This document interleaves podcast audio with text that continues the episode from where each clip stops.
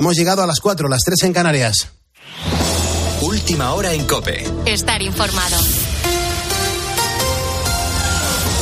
Las protestas de los agricultores continúan después de las movilizaciones en Madrid. Juan Andrés Ruber, ya buenos días. Hola, ¿qué tal, Pulpo? Muy buenos días. Ya toca, ya toca. Buenos días a todos los ponedores de calles. Tras la tractorada en el centro de la capital, este jueves pretenden entrar con cientos de tractores en el puerto de Valencia, bloquear además el puerto de Algeciras y han convocado también una manifestación en Zaragoza. En cuanto a la de Madrid, entraron en cinco columnas que confluyeron en la puerta de Alcalá, muy cerquita de estos estudios centrales de la cadena COPE para intentar llegar hasta el Ministerio de Agricultura. No lograron, eso sí, que les recibiera el ministro Luis Planas, que no considera interlocutor válido a la Unión de Uniones convocantes de la protesta. Valentín García ha pasado por la linterna de COPE. Todavía la secretaria general del Ministerio se atreve hoy a decir que nosotros no somos representativos. ¿Y por qué los otros sí? Porque son sus amigos. Pero hay un complot muy grande para que la Unión de Uniones no se siente en las mesas y sea capaz de negociar. Si con todas estas movilizaciones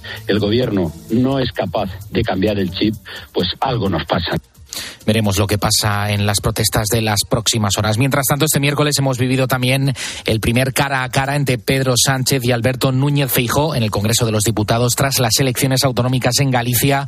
El líder del PP pedía a Sánchez que diera explicaciones sobre su responsabilidad en los resultados de los socialistas en esa comunidad, tercera fuerza política y el peor resultado histórico en Galicia. El presidente no se ha dado por aludido y le ha recordado a Feijó la conversación que tuvo con periodistas en la que se refería a la ley de amnistía y la negociación con los separatistas Ricardo Rodríguez.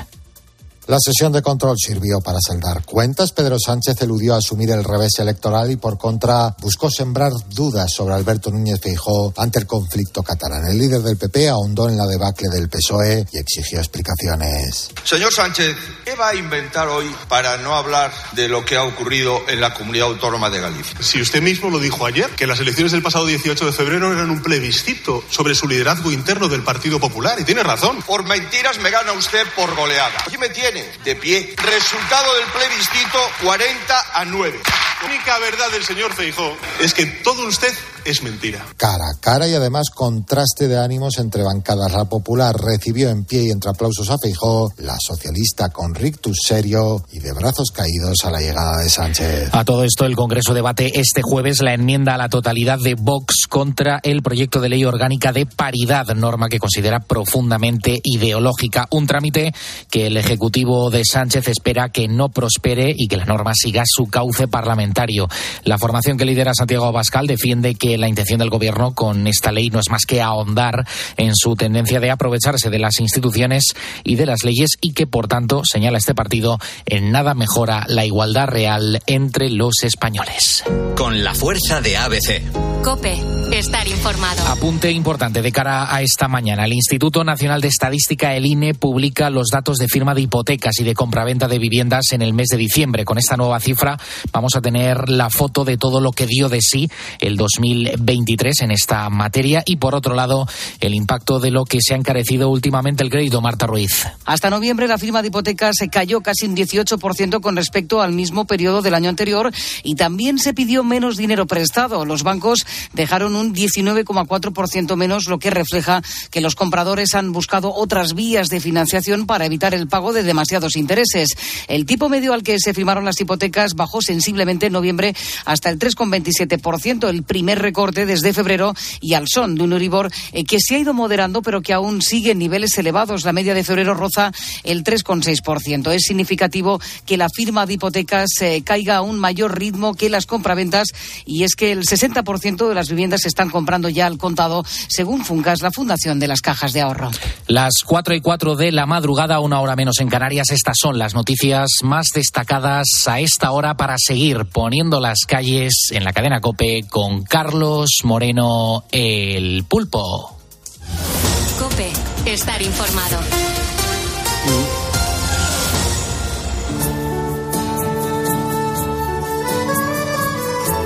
Pues muchas gracias, Juan Andrés Ruber, por actualizarnos la información a los ponedores de calles. Doy los buenos días y la bienvenida a la gente que se conecta ahora. Mucha gente comienza ahora su jornada, se levanta ahora, se pone en marcha Y hay que recordarles que nosotros esta temporada llevamos haciendo radio en directo desde la una y media. Es Juanma Castaño, tras el partidazo, el que nos cede el testigo y seremos nosotros los que le cedamos el testigo a Carlos Herrera, eso de las seis menos diez de la mañana. Gracias por escuchar la radio, gracias por estar poniendo las calles y gracias por estar aquí en la cadena COPE. Ya sabes que aquí no se toca la política nos quedamos con historias humanas, historias reales que suceden en cualquier parte del mundo y que le ponemos un poquito así más de, lentitud, le ponemos un poco más eh, en primera persona, lo, nos lo tomamos un poquito más en serio para darle importancia a historias que, de no sé por qué las rescatamos, a veces desgraciadamente pues pasan como desapercibidas. Sin embargo, hoy quiero poner esta segunda calle positiva con la historia de Francisco. Este es el hombre ficticio, el nombre ficticio de un chico brasileño al que su familia engañó sus padres y un tío suyo le, prometieron un futuro mejor, mm, pero claro, para ello tenía que viajar a España. Y le dijeron que aquí, en nuestro país, iba a tener un buen trabajo y también un buen sueldo. Pero claro, todo era mentira. Cuando llegó a nuestro país sin saberlo, se fue envuelto en una red de trata de personas dedicada a la explotación sexual y laboral. Bueno, pues Francisco se encontraba en situación de prostitución hasta que este pasado verano pudo conocer a los hermanos franciscanos de Cruz Blanca.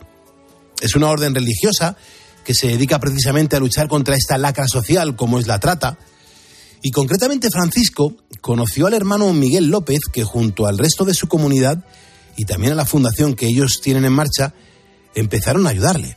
Estoy en la Fundación Cruz Blanca desde el primero de agosto de 2023 Pues aquí me siento muy acolhido pelos hermanos y estoy estudiando. También hay muchas actividades con los hermanos y con los compañeros. Y la vida que me siento aquí muy abrigado con una familia. Francisco pudo salir de la red en la que estaba envuelto. Psicológicamente se encontraba muy mal, pero poco a poco su vida pues ha ido mejorando hasta el punto de que ahora este chico brasileño ha comenzado a estudiar y quiere encontrar un trabajo pronto. Además, se está preparando para recibir el sacramento del bautismo. Y ahora estamos nos preparando para que futuramente esté mi vida normal, buscando un trabajo y se integrar nuevamente en la sociedad como muchas personas que pasan por aquí. Pero claro, todo esto, como te decía, no habría sido posible sin la ayuda del hermano Miguel López, franciscano de Cruz Blanca. Y en COPE nos contaba cómo es el proceso de acompañamiento de que, del que ellos están formando parte. Nosotros nos basamos en lo que nos dejó nuestro fundador, el hermano Isidoro, que es ser casa y familia. Y en la Fundación Cruz Blanca lo que hacemos es justamente eso, ser casa y familia. Lo primero que hacemos en la intervención es que descansen, vienen rotos, vienen mal. Lo primero que tienen que descansar y, saber que están en un espacio seguro, convencerse de que están con seguridad. A partir de ahí creamos un vínculo con ellos. Nos conocen, los conocemos, están en casa, están en familia y ahí a través de eso hacen su relato de vida. Con el relato de vida hecho, pues nosotros ya hacemos un acompañamiento psicológico, jurídico y con esto hacemos un plan individualizado de inserción sociolaboral para ellos, porque lo que queremos es la transformación de su vida. pero siempre con el respeto a que sean ellos autores de sus decisiones. Bueno, pues ya lo has escuchado, proporcionar descanso, ofrecer un espacio seguro y ser casa y familia. Esas son las tres claves con las que los franciscanos de Cruz Blanca ayudan y acompañan a personas como este joven brasileño, que por fin, después de tanto sufrimiento, pues ha podido reconducir su vida y encontrar un nuevo camino. Carlos Moreno, El Pulpo. Poniendo las calles. Cope, estar informado. Informado, entretenido y escuchado. Gracias por escuchar la radio. Yo soy Carlos Moreno el Pulpo. Continuamos poniendo las calles a este 22 de febrero de 2024 para esta hora de radio que nos espera mm, compartir con todos los ponedores. Eh, Bea, muy buenos días. ¿Qué tal? Buenos días, Pulpo. Pues mira, en la próxima hora vamos a darnos una vuelta por el mundo que nos gusta, ¿eh? los jueves, eh, recorrer pues eh, otras partes de nuestro planeta y conocer qué ocurre allí. Llamaremos a la puerta de algunos de nuestros corresponsales y colaboradores para que nos cuenten eh, qué pasa en sus zonas. La primera parada va a ser en Rusia con este revuelo que ha surgido tras la muerte del opositor Alexei Navalny. La segunda en los Estados Unidos, porque ya sabes que yo te adelantaba un poco el lunes que Trump eh, ha estrenado un modelo de zapatillas. Sí, lo hablaste aquí, sí, sí. ¿eh? Como si fuera Michael Jordan, ¿no? Bueno, se llaman Never Surrender, nunca te rindas y seguro que Fierro tiene más datos de los que yo te traje. Y cerramos en Bruselas, que ha confirmado que España es el segundo país de la Unión Europea que más envejece y encima no traemos niños al mundo. Así están las cosas, igual que el tiempo, que también está muy rebelde, las temperaturas, el clima. Veníamos del calor, ahora llegamos a frío. Manu, ¿cómo vienen las temperaturas para las próximas horas? Pues para las próximas horas se esperaba una bajada de temperaturas, pero habrá que esperar al viernes para notar el descenso en los termómetros. Eso sí, empezaremos a notar ciertos cambios en el tiempo con precipitaciones repartidas por la península y Baleares. Estará activado el aviso amarillo por viento en prácticamente toda la costa española, Castilla y León, Castilla-La Mancha y La Rioja. Además, el oleaje también viene con fuerza con aviso naranja activado en Galicia todo el día y por la tarde se activará en Andalucía y en la cordillera cantábrica. En cuanto a las temperaturas, lo dicho, las máximas se mantendrán por encima de los 15 o 16 grados por todo el territorio español, con picos en el Levante, con 26 en Alicante, 27 en Castellón y Valencia y 28 en Murcia. Las mínimas las tendremos al final del día y no al principio, como suele ser lo normal, con un grado en localidades de Ávila, Pamplona y León y cero grados en Vitoria y Burgos. Hay un montón de ponedores que nos dejan notas de voz en nuestro WhatsApp en el 662-942-605. Te presento a los ponedores que se manifiestan. Hola, buenas noches, ponedores. Estoy terriblemente disgustado porque se me ha caído un mito el rey del calzoncillo con la camiseta interior por dentro, calzoncillo riñonero, ha caído enfermo por un constipado. Se me cayó el mito de, la camiseta por dentro del calzoncillo. Pulpo, estoy muy triste. Me voy a sacar la camiseta del calzoncillo porque veo que no sirve para nada. Soy ponedor. Buenos días, desde Asturias. Soy ponedor diplomado.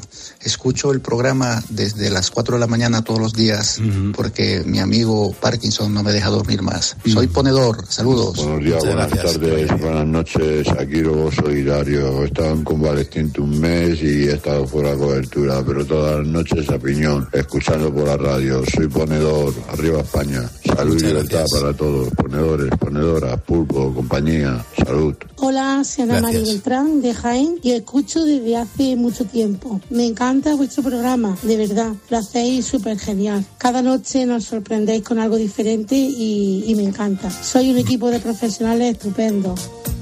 Somos como vosotros, somos como la audiencia, ni más ni menos. Nos juntamos aquí en este estudio de radio, en una mesa muy grande, con los técnicos, con todo el equipo, con Cristina Platero, con Manu, con Bea, y con Roberto Pablo, con Ana y con toda la gente que pasa por aquí, sobre todo por si hemos traído algo de comida. Pero hoy que no hemos traído nada, pues está todo más tranquilo. En cualquier caso, gracias por estas notas de voz que nos dejáis en el 662942605.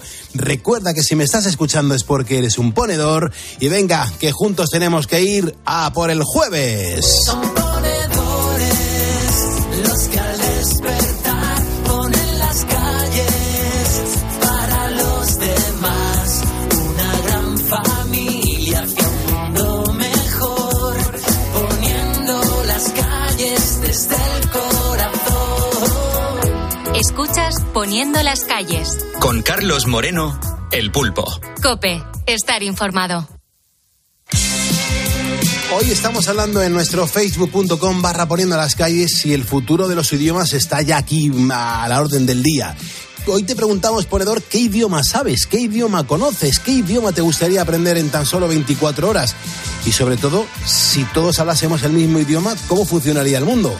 Hay tantos mensajes que enseguida los vamos a empezar a compartir. Gracias.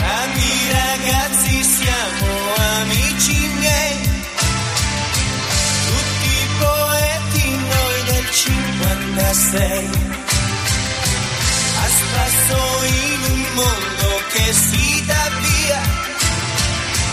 La vita è solo acrobazia.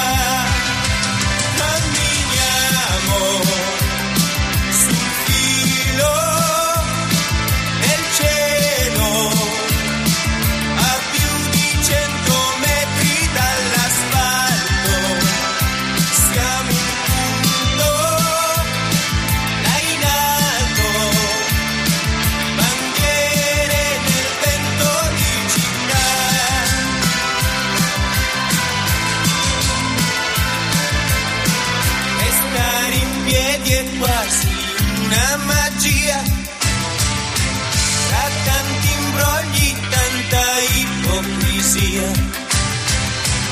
Andiamo avanti senza mai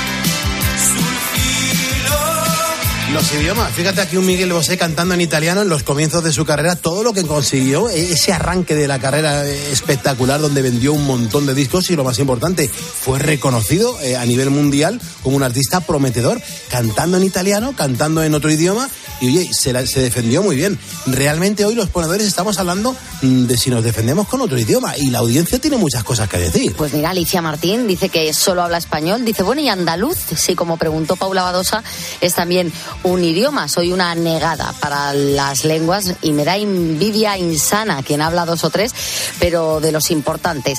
Luego Vicen dice, Hable, hablo perfectamente el castellano y el valenciano escribirlo. Dice, el castellano muy bien, el valenciano hago algunas faltas de ortografía. Pues en mi época soy de los 60, aunque en los pueblos hablábamos valenciano en el colegio, ni soñarlo. Es más, íbamos a Valencia y si entre mi madre y yo, por ejemplo, sí que hablábamos valenciano, nos miraban hasta como si fuésemos extraterrestres. Sin embargo, ahora mira cómo ha cambiado el cuento. Para una oposición puntúa casi más saber valenciano que sacar un 10 y tener conocimientos. Dice, bueno, las vueltas que da la vida. Y en cuanto a saber, Vicen reconoce que le gustaría haber aprendido inglés. Mm. Dice, también tengo que decir que ha sido un poco por vaga, porque hubiese podido aprenderlo y ahora también estoy a tiempo, pero que ya no le apetece, que no tiene ganas. Bueno, así son los idiomas, así está la gente de, poniendo las calles con- comentando cómo lo están viviendo, si en algún momento están dispuestos a hacer el esfuerzo de aprender un idioma, cómo y de qué manera. Eh, me encanta que la audiencia una vez más pues sea transparente con nosotros y comparta su realidad hoy en cuanto a los idiomas. A partir de las 6 de la mañana, Carlos Herrera está en la cadena Cope. Ahora mismo somos en Facebook, es impresionante la cantidad de gente que minuto a minuto nos va siguiendo. Es que comenzábamos el programa siendo 111.360 personas, somos ya 111.444 ponedores. Gracias por estar con nosotros y lo más importante, gracias por demostrar que hay vida en la madrugada y que la vida se reencuentra aquí en la radio, en la cadena Cope. Hombre, yo no sé si a vosotros os pasa, pero a mí desde luego cuando me duele algo parece que no pasan las horas en el reloj. El dolor de cabeza, el dolor muscular o el dolor articular. Pues bien, hoy tenemos que decirte que el remedio existe contra todos ellos. Se llama Ibudol. Ibudol es el ibuprofeno que se bebe sin agua, que sabe bien y que se lleva a cualquier parte en formato stick pack. Y es que es tomar Ibudol y oye, ¿cómo te alivia? Así puedes continuar con lo que estás haciendo. Ya sabes, al dolor ni agua. Ibudol, un medicamento que no necesita receta, que está recomendado en adultos y niños a partir de los 12 años. Ibudol tenía que ser de Kern Pharma. Ah, y no te olvides de leer las instrucciones de este medicamento y consulta al farmacéutico.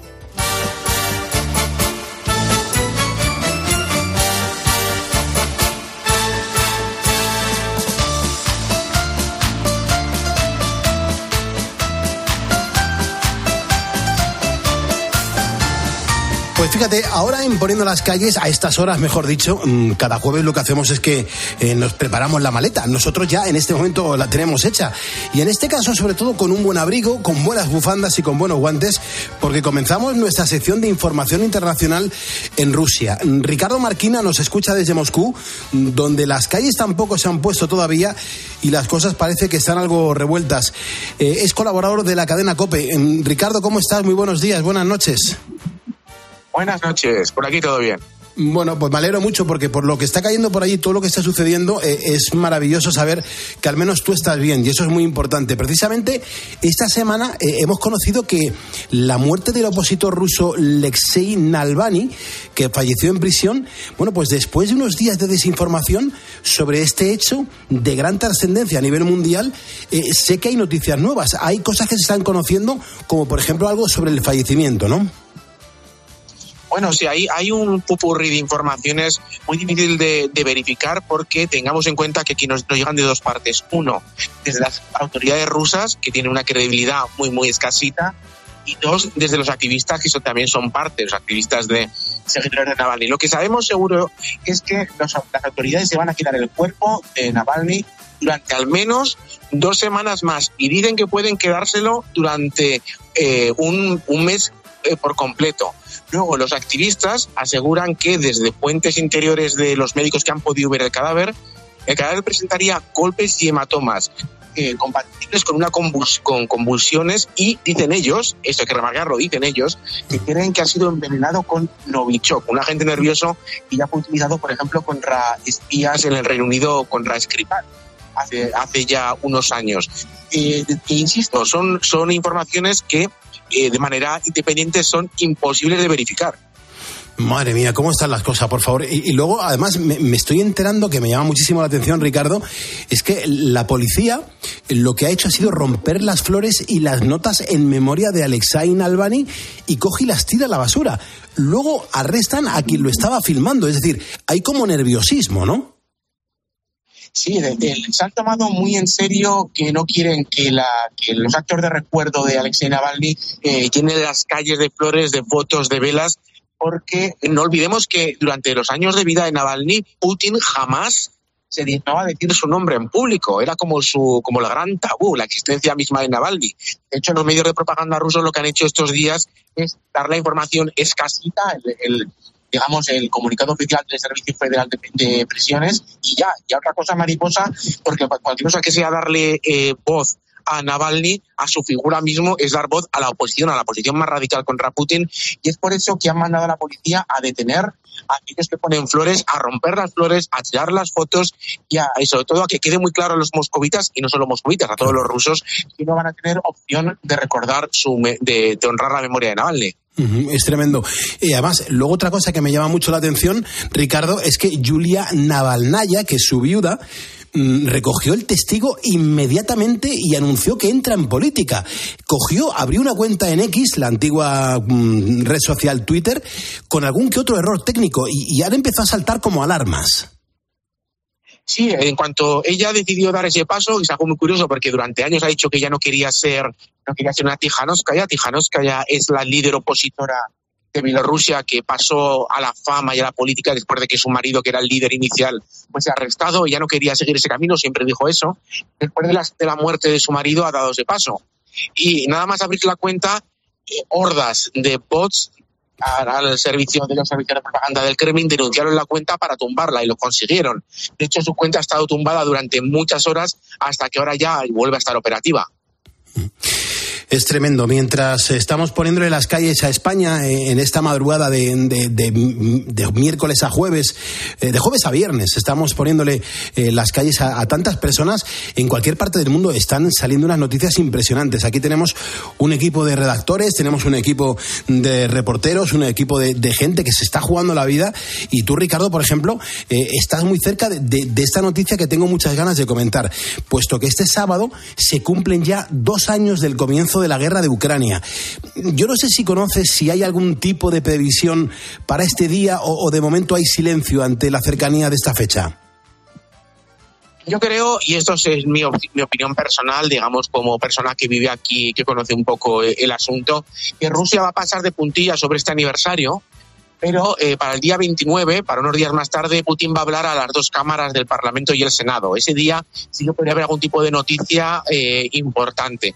Y en Ucrania, pues seguramente haya, actos de recuerdo a, las, a, todas las víctimas, tanto civiles como militares, de estos dos años de guerra. Pero no va a haber así un recordatorio el día 24 ni en Kiev ni en Moscú, propiamente dicho. El 23 eh, sí, el, es el, eh, ahora el, el 23 es, es el día del defensor de la patria en, en Rusia, y sí que va a haber muchos actos en todas las capitales rusas, las ciudades importantes, pero es una, es una fiesta militar que viene de décadas atrás. Pero el propio 24 no creo que haya un, haya un evento que lo, que lo recuerde. Eso sí, el 29, insisto, va a hablar a las dos cámaras y ese día podría ser importante. Estamos en COPE, estamos poniendo las calles, estamos hablando con alguien que le ves en la, televisión haciendo unas crónicas maravillosas y tenemos la suerte de contar con él en este equipo de, redactores, con Ricardo Marquina. Ya para finalizar, Ricardo, en, en Moscú, por ejemplo, mm, resulta que no permiten realizar un encuentro de seguidores de, de mi pequeño pony por considerarlo extremismo. Claro, y eso que los organizadores ahí, eh, bueno, intentaron hacer un, un vericueto donde pintaron los colores de la bandera rusa al pony, pero no coló. Lo primero para los ponedores que no puedan saber o que no entiendan eso de mi pequeño pony, ¿esto de qué va? Mi, mi pequeño pony es unos dibujos animados de, del año de la Tana, que como su nombre es muy explicativo, mi pequeño pony es un pony pequeño, los dibujos animados de niños que tienen sus seguidores entre los adultos, los seres humanos son así de raros, y querían hacer una fiesta pues con dibujos, disfraces de pequeño pony, que tiene, claro, un inconveniente.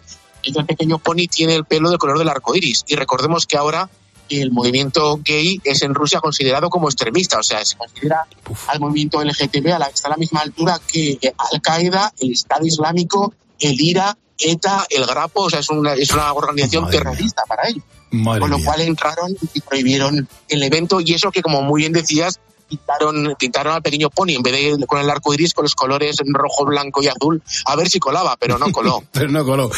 No, parece no estar tan tontos como nos pensábamos.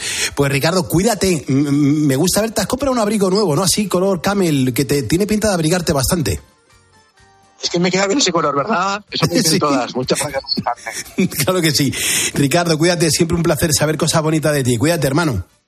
Gracias, adiós. Hasta luego. Ahora toca trasladarnos a los Estados Unidos de América. Esto es un no parar. Es un programa de radio que comienza a la una y media cuando acaba Juanma Castaño con el partidazo y que aquí estamos aquí remando en la misma situación, en la misma posición, con mucha energía y con cosas positivas para alcanzar a eso de las 6 menos 10 a darle la del pulpo a Carlos Herrera. Claro, como te decía, tenemos que trasladarnos a Estados Unidos. Allí sigue el proceso electoral. Es verdad que queda mucho camino todavía. Y lo mejor de todo es que como tenemos a Juan Fierro, que es el corresponsal de la cadena COPE en Washington, pues nos va a poner al día de cómo están las cosas por allí. Juan, ¿cómo estás? Muy buenos días, buenas noches, buenas tardes, que feliz Navidad. Igualmente, Carlos. De todo y un poco más. Es verdad, lo primero, ¿estás bien? ¿Va- ¿La vida va bien? Bien, bien, sí, con un poquito de frío, no demasiado. Ya sabes que la marmota Phil dijo que este que este invierno iba a ser más corto, pero bueno, todavía no todavía no se nota, o sea, que veremos a ver, a ver si llega pronto la primavera y acabamos con estos fríos. Di que sí. Bueno, hay que hablar un poquito de Donald Trump. Eh, Este tío es un tío muy particular, tiene unas características maravillosas. Yo alucino con él, porque es que le ha importado bien poco la condena que le han impuesto, mm, bueno, pues ni más ni menos que un juez por actividades fraudulentas. Estoy hablando del pago de 355 millones de dólares, y lo digo porque acaba de sacar una nueva marca de zapatilla. Que eso sí lo ha hecho, mm, seguro que tiene un, objetivo en la cabeza, vamos, está clarísimo. Sí, pero no creo que, eh, que, que- que recaude mucho dinero, ¿eh? porque efectivamente esos... Hombre, porque estamos hablando... No, primero, no creo que lo utilice para pagar la, la fianza o pagar esa multa de 355 millones de dólares, que no son 355 millones, son 355 millones más intereses. Y esos intereses son más de 100 millones de dólares. O sea, que nos ponemos ya en los 400, eh, qui- 450, casi 460 millones de dólares, que no es ninguna mala historia.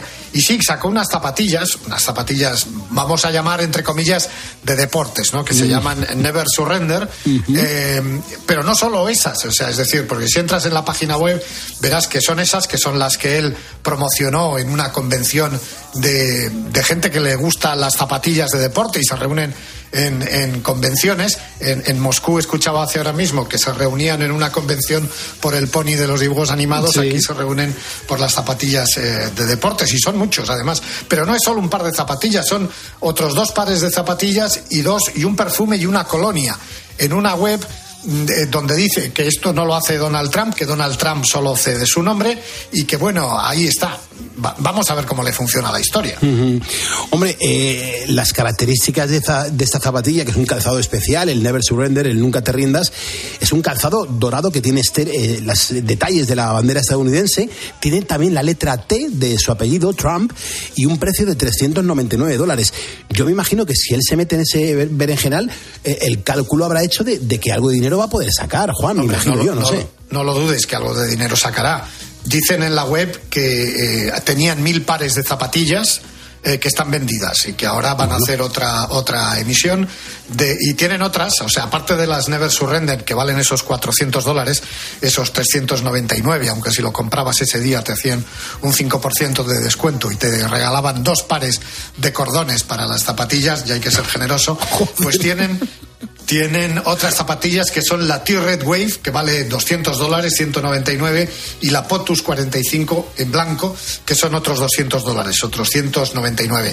Más baratitos son los perfumes, que se llaman el Victory 47 Colonia, para hombre a 99 dólares y el Victory 47 perfume a, también a 99 dólares para mujer. El taponcito de, la, de las botellas es la reproducción de la cabeza de, de Donald Trump. Hombre, sí, algo de dinero va a sacar con esto, no lo dudo. Aunque también hay que decir que otros negocios que ha puesto en marcha Donald Trump eh, la verdad es que no le han salido bien, porque antes de las zapatillas había lanzado una marca de vodka, el Vodka Trump, que se fue al garete, sacó unos, eh, los steak, los, unos filetes, vendía filetes eh, por correo, los Trump Steak, que también se fueron, se fueron por ahí, y, montó una, una, universidad, una universidad online, la Universidad eh, Donald Trump Online. Esa no solo fracasó, sino que acabó en los juzgados y tuvo que pagar un montón de multas y devolver mucho dinero porque aquello era un fraude total. Además, esta multa que le han puesto de 355 millones de dólares más los intereses, no solo le duele por el dinero, sino le duele porque esto es un,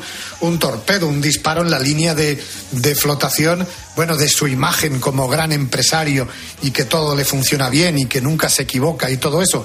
Bueno, pues aquí le han dado para el pelo, si me permites la expresión y conociendo al personaje y cómo lleva eh, su, su, cabellera, porque realmente lo que le han dicho, oiga, lo que usted estaba haciendo era trampa. Mm, y estaba haciendo trampa a los inversores, a los bancos y estaba haciendo trampa a, a, la hacienda estadounidense, a la IRS. Y eso no puede ser y por eso le han puesto una multa.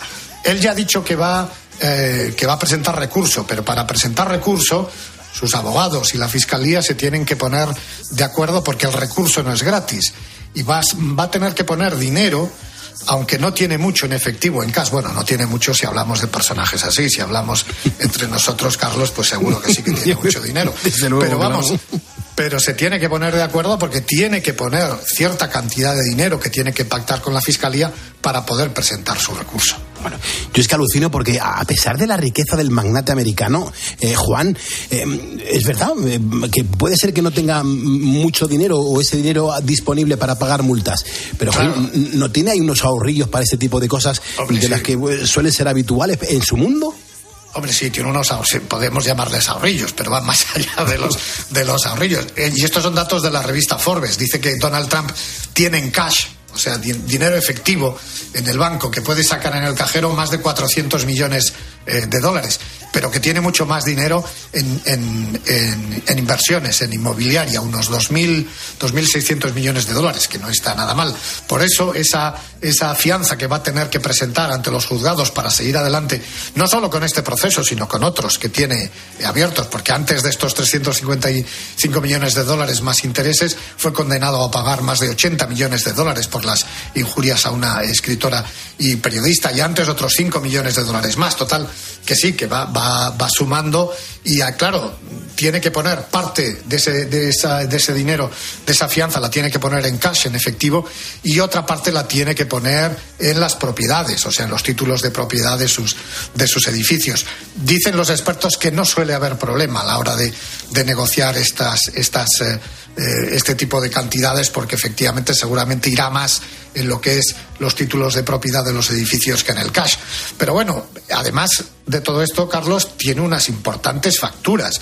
O sea, la última factura que pagó Donald Trump de abogados fueron 50 millones de dólares, que se dice pronto. o sea, sí, sí, sí, le mandan ¿Qué una número, factura. por Dios?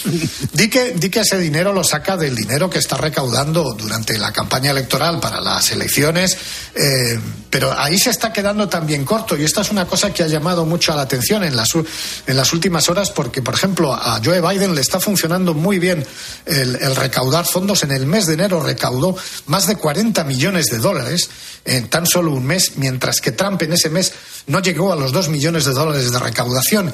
Y el dinero que, según los medios eh, estadounidenses tiene ahora mismo Joe Biden para afrontar la campaña electoral de aquí al mes de noviembre, con todo lo que pueda recaudar de aquí a noviembre, ahora mismo lo que tendría Biden entre el dinero de su campaña, el dinero eh, del Partido Demócrata y el dinero de las asociaciones de los PAC y Super PAC, como se llaman aquí, que son organizaciones que recaudan dinero para los candidatos, tendría unos 140 millones de dólares en efectivo, dinero cash, para salir a comprar anuncios de televisión, para pagar a gente, etcétera, etcétera.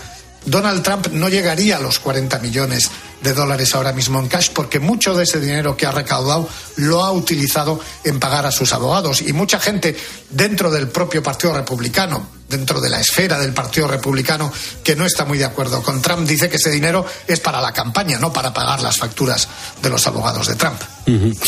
Estamos poniendo las calles en la cadena COPE. Yo soy Carlos Moreno el Pulpo. Estamos escuchando a Juan Fierro que está poniendo las calles desde Washington, Estados Unidos. Luego, Juana, además hay otra preocupación, un un tanto diferente, es verdad, que es relativa a los osos polares. Eh, Está relacionada con el verano en zonas árticas. Realmente, Juan, ¿qué es lo que está ocurriendo allí? Bueno, seguro que tú y muchos de nuestros oyentes han visto esas fotos del oso polar acostado como en, en una isla, pero no rodeado, no rodeado de nieve o de hielo, sino de, de- de ver- de verde, de hierba. Y es que los osos polares, no hay que decirlo, son animales de, de hielo marino, pero los veranos árticos eh, son cada vez más largos, lo que les obligan a pasar más tiempo en tierra firme, y de ahí esas fotografías que hemos visto últimamente, y donde es muy poco probable que puedan adaptarse a vivir durante largos periodos, incluso que van a correr el riesgo de morir de inanición. Eh, hay un estudio, esas, fondos, esas fotos corresponden a un estudio que siguió a 20 ejemplares con collares, con cámaras, eh, con, con GPS durante tres semanas en tierra en la región occidental de la bahía de- del Hudson, en Canadá, donde el calentamiento del clima está afectando probablemente a los osos a un ritmo mucho más rápido que en otras regiones árticas. Y la verdad es que el periodo sin hielo en ese oeste de la bahía del Hudson aumentó en tres semanas desde 1979 a 2015. Los osos están ahora mismo en tierra y no en hielo, no sobre la nieve, una media de 130 días eh, al año frente a los 100 días o a los 110 días como mucho que estaban antes en los años 70. Ujú. Hombre, cierto es eh, que, eh, los osos no se adaptan bien a la vida en tierra, como que no consiguen alimentarse de la manera que necesitan para, bueno, pues para tener la energía suficiente. ¿Sabemos qué, qué es lo que realmente han observado los investigadores? ¿Cómo se han dado cuenta de ese tipo de cosas? Pues que no tienen para comer, porque durante el periodo en tierra, cuando no hay hielo marino, las focas polares, que es el principal eh, alimento de, de- de- de los osos, de la que consiguen eh, la, mayor parte de, de su energía, pues están totalmente fuera de su alcance. El estudio sugiere que los osos no tienen estrategias de comportamiento y energéticas que puedan utilizar para evitar la pérdida de peso durante el verano en tierra y que esta será mucho mayor cuando pasen más periodos más largos en ella. Es decir, que no están adaptados para conseguir eh, comida eh, en tierra, que ellos, es decir, sus genes, eh, y así lo han pasado durante, bueno, pues hasta llegar el cambio climático, estaban acostumbrados a cazar sobre hielo. Claro, se les pones en otro ambiente totalmente distinto, donde para empezar no están los objetivos de esa caza y realmente la situación es muy peligrosa para ellos. Madre mía. Juan, cuídate mucho por allí, por, por América. Siempre es un placer escucharte aquí poniendo las calles con nosotros. Igualmente, cuidaros por ahí también. Que vaya muy bien, muchas gracias. Bueno, pues Gracias, eh, a ti, a ti Juan, Juan Fierro. Eh, saltamos de los Estados Unidos de América, desde Washington, saltamos para dar la bienvenida, los buenos días o las buenas tardes o las buenas noches, pues a Paloma García Ovejero, que ella es nuestra corresponsal en Bruselas. Paloma, ¿qué tal estás? ¿Cómo va la vida por allí? Estupendamente. Aquí de noche y de día, como no vemos el sol, no se nota. Tampoco sé yo muy bien qué decirte, pero siempre feliz de hablar contigo. Qué bien, Paloma, te digo lo mismo. Sabes que me encanta hablar contigo.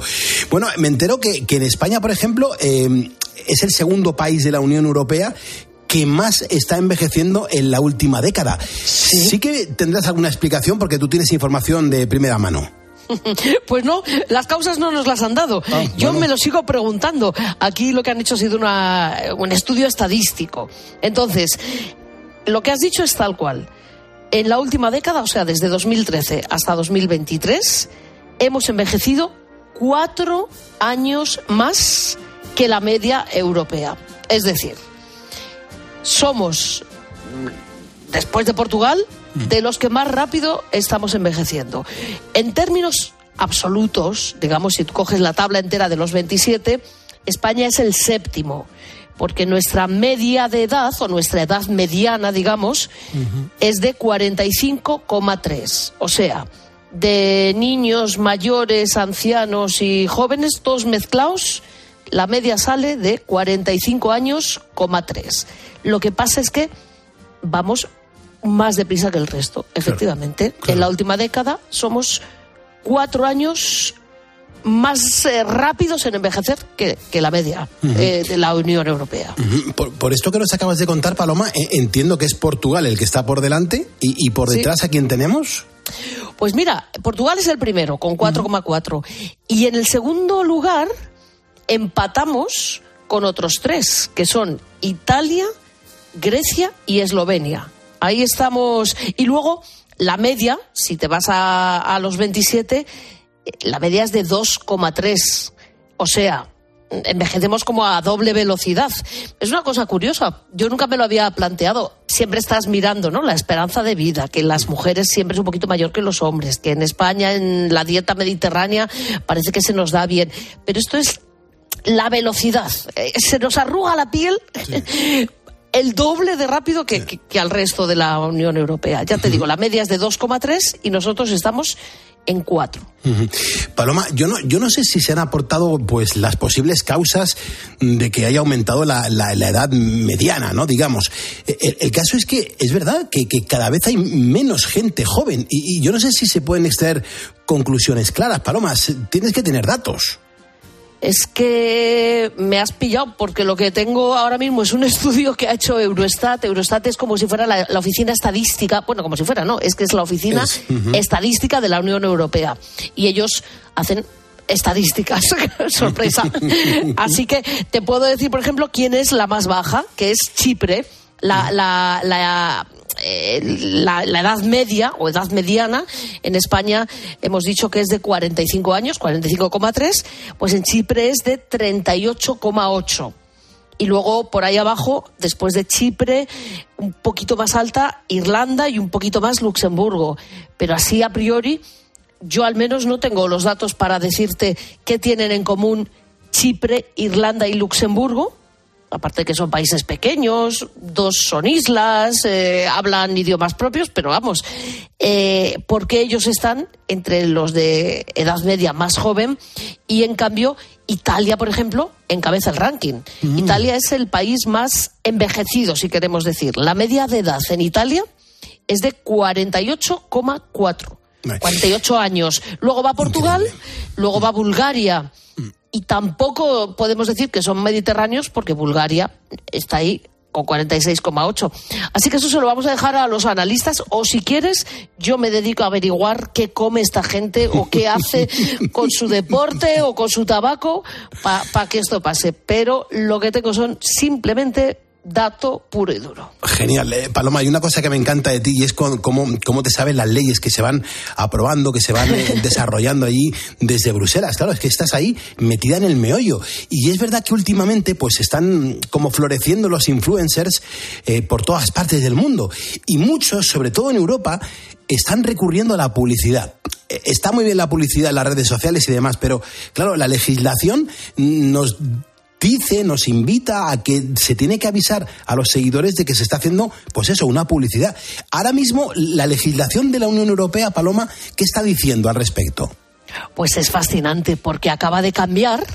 Mira, la, la Unión Europea y el mundo entero era la ley de la selva en Internet, ¿no? En todo lo digital, pues era eso, el lejano oeste. Cada uno campaba por sus anchas. Pero ha aparecido una cosa pionera que se llama DSA, que es la ley de servicios digitales, que en la Unión Europea en eso somos los primeritos, que ponemos puertas al campo, que le ponemos puertas al mar, que es incontrolable. Bueno, pero un poquito de carretera estamos dibujando, ¿no? En esto que era salvaje. Y lo que ha pasado es que desde el 17 de febrero todos los influencers o personas que influyen o que pretenden hacerse eh, referentes de distintos sectores, cuando suban contenidos, tienen que declarar sí o sí si contienen comunicaciones comerciales. Es decir, las leyes son las de consumo, pero ahora también en Internet el consumidor tiene que estar informado. Y lo que ha pasado ya te imaginas lo que es, ¿no? Que no, que no avisan y que te cobran la publicidad en cualquier situación, ¿no? Pero claro, porque lo que ha hecho ahora el, el gobierno comunitario, o sea, la Comisión Europea, es por supuesto, la ley les obliga a que cumplan eh, esas normas vigentes. Pero es que, a partir de ahora, si no lo hacen, se les puede obligar, eso que se llama medidas coercitivas. Bueno, pues para ver cómo estaba el sector, han cogido a 576 influencers. 82 eh, tienen más de un millón de seguidores. 300 más de 100.000, 73 entre 5.000 y 100.000, o sea, de todos los rangos. Y todas las redes que se te ocurran, Instagram, TikTok, YouTube, Facebook, Twitter, Snapchat, lo que quieras. Bueno, pues de esos 576, 358 se han ganado una lupa más gorda todavía. Porque esta, esta investigación solo buscaba si informan al consumidor de lo que decíamos. Bueno, pues solo uno de cada cinco informa. Pero es que es bueno, prácticamente todos hacen publicidad, ¿vale? El 97% de los influencers hace publicidad. Pero solo el 20% lo dice. Así que han llegado a la conclusión de que el problema ya no es solo que hagan publicidad sin decir, oye, que esto es publicidad, como hace la radio, ¿no? En la radio tú notas perfectamente si estás poniendo un anuncio o estás hablando. O nosotros ahora estamos de charla, si tú vas a hacer una promoción, todo el mundo sabe que vas a hacer una promoción de una marca de leche o de lo que sea. y se pone una pues sintonía diferente y se, se pone, no- nos metemos en otro escenario. Efectivamente, nadie se equivoca. Si está viendo la tele, si está viendo la radio, si está leyendo el periódico, nadie se equivoca y sabe cuándo lee información y cuándo lee publicidad. Bueno, pues en Internet, ya te digo, solo el 20% lo dice, pero es que han descubierto mucho más. Y es que ya no es que el consumidor esté informado, es que estos ejercen actividades comerciales, pero no lo declaran. O sea, el 78%, 8 de cada 10 de estos investigados, ejerce una actividad comercial, o sea, gana dinero, hace transacciones, pero solo el 36% se registra como comerciante. Así que ya te digo, de los 576 que han investigado, 358 se han llevado el premio gordo de pasar a la siguiente pantalla y entonces les van a investigar a fondo por sus actividades económicas. Así que ya era hora, ya era hora. Y otra cosa que he leído que, que- que está preocupándole bastante a, a la Unión Europea es el contenido comercial, que, que- no se centra precisamente, digamos, en una vida saludable, ¿no, Paloma? Eh, ¿Qué es lo que más están promocionando todos estos influencers? Pues es que has dado el clavo, porque una cosa es que, bueno, oye, tú hagas dinero con, con- con cuestiones legales, otra cosa es que lo declares o no. Pero es que ahora ya entramos en otra cosa más delicada, que es el contenido, porque, como bien sabes, la mayoría de estos influencers hablan de estilos de vida, ¿no? O de tendencias, hábitos, muchos son vida saludable, pero el problema es que moda, estilo de vida, belleza, alimentación, viajes y deportes son los principales sectores de actividad. Bueno, pues han encontrado que al menos 120 de ellos promocionan actividades peligrosas o poco saludables. Hablamos de comida basura o de alcohol, pero también, y aquí entramos en otro tema, de tratamientos médicos, trucos, supuestos trucos estéticos. Y ya no te digo ahí estamos poniendo en peligro la salud. Y hablamos de gente joven, de media, entre estos seguidores. Pero es que luego hay otro que sería ya, digamos, el, el grado superior de, de delincuencia, que es hablar de juegos de azar o criptomonedas. Es decir, incitar a vicios y a eh, adicciones muy peligrosas que, como todos sabemos, ya no es una cuestión solo de salud, sino de ruina económica y de problemas psicológicos, patologías de por vida. Entonces, esto ha empezado, ya te digo, poniendo la lupa en la cuestión comercial. Que si dices si es publicidad, que si no lo dices, que si ganas dinero con ello y no lo declaras. Pero estamos entrando en, en la zona oscura de fomentar vamos a decir, hábitos de vida poco saludables. Luego están esos sitios horrorosos mm. donde no, no han entrado esta vez porque no son tema de influencers, mm. pero ya sabes que hay foros y, páginas web, pues eh, por desgracia dedicadas a gente que quiere hacer cosas muy malas, ¿no? Tipo anorexias, suicidios, etcétera. Ahí no estamos hablando. Esto es desenmascarar a los influencers que van de sanos y guapos y modernos y simpáticos y que se convierten en modelos de vida haciendo cosas que, para empezar, son peligrosas y para seguir son ilegales. Desde luego. Pues Paloma García Ovejero, mm, desde Bruselas, cuídate mucho, ten mucho cuidado y no veas cosas que no, tú no, a ti no te convienen, ¿vale? Eso es, pero que sepan todos nuestros oyentes que tú eres un influencer bueno. bueno, bueno. Buena pieza, pero nada de lo que tú digas es peligroso de momento. Muchas gracias, Paloma García Ovejero. Un beso enorme. Gracias, cielo. Te vigilo, un beso. Hasta luego, nuestra corresponsal en Bruselas. Hemos tenido también a nuestro corresponsal en Moscú, en Estados Unidos. No paramos. El micro azul de la cadena Cope está en todas las capitales, está donde está la gente. Gracias por estar aquí, en Cope. Escuchas Poniendo las calles. Con Carlos Moreno, el pulpo. Cope, estar informado.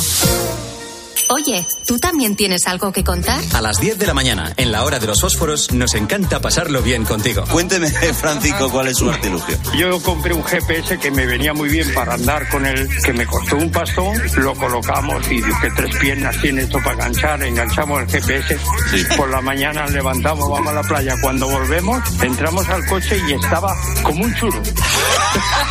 Era un churro. De lunes a viernes, desde las 6 de la mañana, Herrera en Cope. ¿Nos cuentas tu historia? ¿Sabes qué es el branded content? ¿O cómo será el mundo cookieless? Si tienes preguntas sobre comunicación publicitaria, visita comunicatalks.com, un espacio de la Asociación de Agencias de Medios creado para resolverlas. Porque saber comunicar es una parte muy importante de tu empresa y también de la nuestra. Agencias de Medios, para que la comunicación funcione. Sé perfectamente, ponedores, que ahora mismo muchos me estáis escuchando porque estáis trabajando, otros estáis volviendo a casa, muchos también estáis estudiando. Hay gente que finaliza la jornada en este momento, siempre pegados a la radio. Bueno, pues ponedor, sea cual sea tu situación, yo quiero hablarte del kit de los ponedores. Es lo que a mí me ha cambiado la vida, porque descanso un montón, descanso antes y después de poner las calles. Si eres oyente habitual de este programa, pues me habrás escuchado en muchas ocasiones contarte los efectos tan positivos que este producto natural del laboratorio español Ahora Health pues ha ocasionado en mí. Eh, me ha cambiado la vida porque descanso, insisto, antes y después del programa. La caja está compuesta por dos productos, son las cápsulas de Ahora Día, que te aportarán energía para afrontar la jornada, y después las cápsulas de Ahora Noche, con las que vas a disfrutar pues de un sueño reparador. Esto funciona, es natural, yo lo he probado, me ha funcionado, si tú lo pruebas te va a funcionar, porque oye, ¿por qué no te iba a funcionar a ti si a mí me ha funcionado? Si te estás preguntando cómo lo puedes conseguir, te aseguro que es muy sencillo. Tan solo tienes que entrar en la página web ahoralife.com, ahoralife.com, Recuerda siempre escribir ahora sin H y si no te da tiempo a apuntar esta dirección, ahoralife.com, en Google pones lo que toma el pulpo para dormir y directamente te lleva a la página para hacer el pedido y que te llegue a casa con un regalo además como ponedor que eres. Recuerda, si tienes así problemas para conciliar el sueño, meterte en la cama que estás dando vueltas que no duermes, pruébalo, te va a venir bien. Son productos naturales, melatonina a tope y un montón de esencias que te hacen dormir mm, de la manera reparadora, que eso es lo más interesante. Quédate con esto, el kit de los ponedores, ahora día, ahora noche. 4.53, hora menos en Canarias. Ahora mismo que sepas, están pasando cositas, Calderoni. Y, y, me- y menudas cositas, ¿eh? Pasan cosas que, que de verdad no deberían pasar, pero ¿qué vamos Pero a hacerle? pasan, pero pasan, claro, y, y yo te las tengo que contar. Siempre hemos oído que los médicos tienen mala letra, Muy mala, es verdad. ¿Y que escriben muy rápido y, ¿Y por solo qué? se entienden por escrito entre ellos y los farmacéuticos. Los farmacéuticos hacen dos cursos, dos carreras. Una de ellas es la de farmacia. Pero la otra es la de, bueno, pues tratar de resolver enigmas. De la Academia Rubio, me imagino. ¿no? Efectivamente. Eh, los médicos suelen escribir bastante rápido, solo se entienden entre ellos y para mejorar la escritura hay un médico pues que le ha dado por practicar caligrafía. El problema es el rato que dedica a practicarla. Lo ha hecho directamente además mientras que opera y sobre cuerpos humanos. Madre mía. Y tú dirás, pero qué asco, ¿por qué me cuentas esto? Asquete, pero mayúsculo, ¿eh? Bueno, pues es un cirujano inglés, se llama Simon Bramall, que ha querido dejar su huella en uno de los cuerpos que operaba. Y es que cuando estaba en medio de un trasplante estaba realizando, un- hay que ser campeón, ¿eh? Ujú. Hay que, hay que, oye, ole tú. Que ser un, En medio de un trasplante firmó con sus iniciales el hígado del paciente. ¡Santos huevazos! ¿Qué te parece? que, que es un campeón este hombre, un campeón. Como si Hay fuera que un- tener mucha, mucha jeta, ¿eh? Como si fuera un cuadro. Sí, una sí, sí, una obra cual. de arte, pero qué narices, ¿eh? Sí, sí, Va él a realizar un trasplante y se va a creer la gente que lo ha hecho cualquiera. Sí, sí, ahí El la que deja su su sello, huella. como, como si fuese una vaca en Estados Unidos. Efectivamente. Mm. Bueno, cuando fue preguntado, porque por supuesto se le ha pillado, supongo que eh, evidentemente el paciente no le habrá podido denunciar, porque a ti cuando te cierran tú ya no te vuelves a ver el órgano. Claro. Pero habrá algún que otro asistente, enfermero, otro médico que estuviera en la operación y dijera, oh, quieto parado. Manuel, la manita relajada. No, no, ¿A dónde no. vas tú? A ¿Qué estás firmar tan rápidamente. ¿Qué estás- qué- ¿Por qué Bueno, marcas eso así? Efectivamente. La historia es que eh, cuando fue preguntado por qué lo hizo, él alegó que se trataba de un método para aliviar el estrés. Te estás quedando conmigo ahora mismo y no estoy pa' coñas. Fíjate, ¿eh? Para aliviar el estrés. dice. Claro, es que, es que un- realizar un trasplante de hígado estresa. Y él, pues, tiene una manera de desestresarse que en vez de darse un par de bofetadas, que son métodos, él firma órganos. Hay cada pieza por ahí. en Bea. este se le ha pillado. No Sí, se sabe cuánto tiempo lleva haciendo esto. Es impresionante. Sí, sí, Es sí. El estrés pulpo es el que le va a venir ahora, porque le han quitado la licencia médica y además va a tener que hacer frente a una multa de 12.000 dólares. ¡Me! Claro, muy bien. De Eso verdad. le pasa por hacer ese tipo de cosas. Pulpo, que te tiras años y años estudiando y te da por meter la pata de esta manera, que yo entiendo que tengas mucho estrés, pero totalmente innecesario y un peligro absoluto hacer lo que ha hecho este hombre, porque tú imagínate que en una de estas de haciendo el garabato dañas el órgano que estás trasplantando. Claro. Madre mía, para reventarlo. Y gente Pues- rara. Pues sí. Vamos a escuchar a Isabel Pantoja, si te parece. Nos vamos Ole. con la musiquita. Y no sé si sabes que la artista está de celebración. ¿Por qué? ¿Qué Este año tiene una gira especial por esos 50 años dedicados a la música.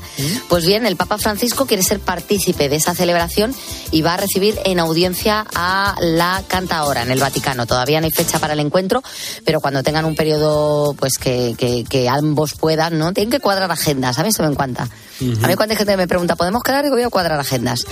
Eh, sí. Pues Isabel y Francisco tienen que cuadrarlas. Solo tendrá que contactar con la oficina encargada de estos asuntos y cerrar así el día y la hora. La artista va a cumplir, por cierto, 68 años en agosto y quiere celebrarlo por todo lo alto. Desde los 18 añitos encima de un escenario, de forma profesional, claro. Y según me contaban eh, diferentes promotores con los que yo estaba hablando este año para dif- diferentes temas de trabajo, me dicen que Isabel Pantoja es de las artistas que más entradas vende, que es una mina de hacer dinero, ¿eh? Una barbaridad lo que se la quiere, la verdad. Mm, En España funciona muy bien. Creo que el próximo mes de marzo voy a estar con ella, eh, precisamente con Isabel Pantoja, en las fiestas de la Magdalena de Castellón. Qué bueno. Mm, No sé si era para, para marzo o luego para agosto, pero vamos, el promotor que está montando todo aquello me comentaba que eh, el sueño de, de esa producción sería hacer un día, eh, bueno, pues una actuación mía con el pop español y luego con Isabel Pantoja y creo que, como tú has dicho, las agendas estaban empezando a sí. cuadrarse muy bien. Sí, sí, tiene muchos problemas para cuadrar agendas, pero habría que cuadrar también a quién poniendo las calles. No sé si Isabel ya ha sido ponedora. Isabel, mm, mm, creo que, bueno, hubo un día que llamó, que nos estaba escuchando, al igual que Mari Carmen y sus muñecos en la primera temporada, pero yo de Isabel Pantoja sí sé algo mm, de un día que, que hizo una alusión a este programa de radio. Pero oye, e- es levantar el teléfono y cuadrar agendas. Invitadísima. como jamás me supo nadie y así me lleva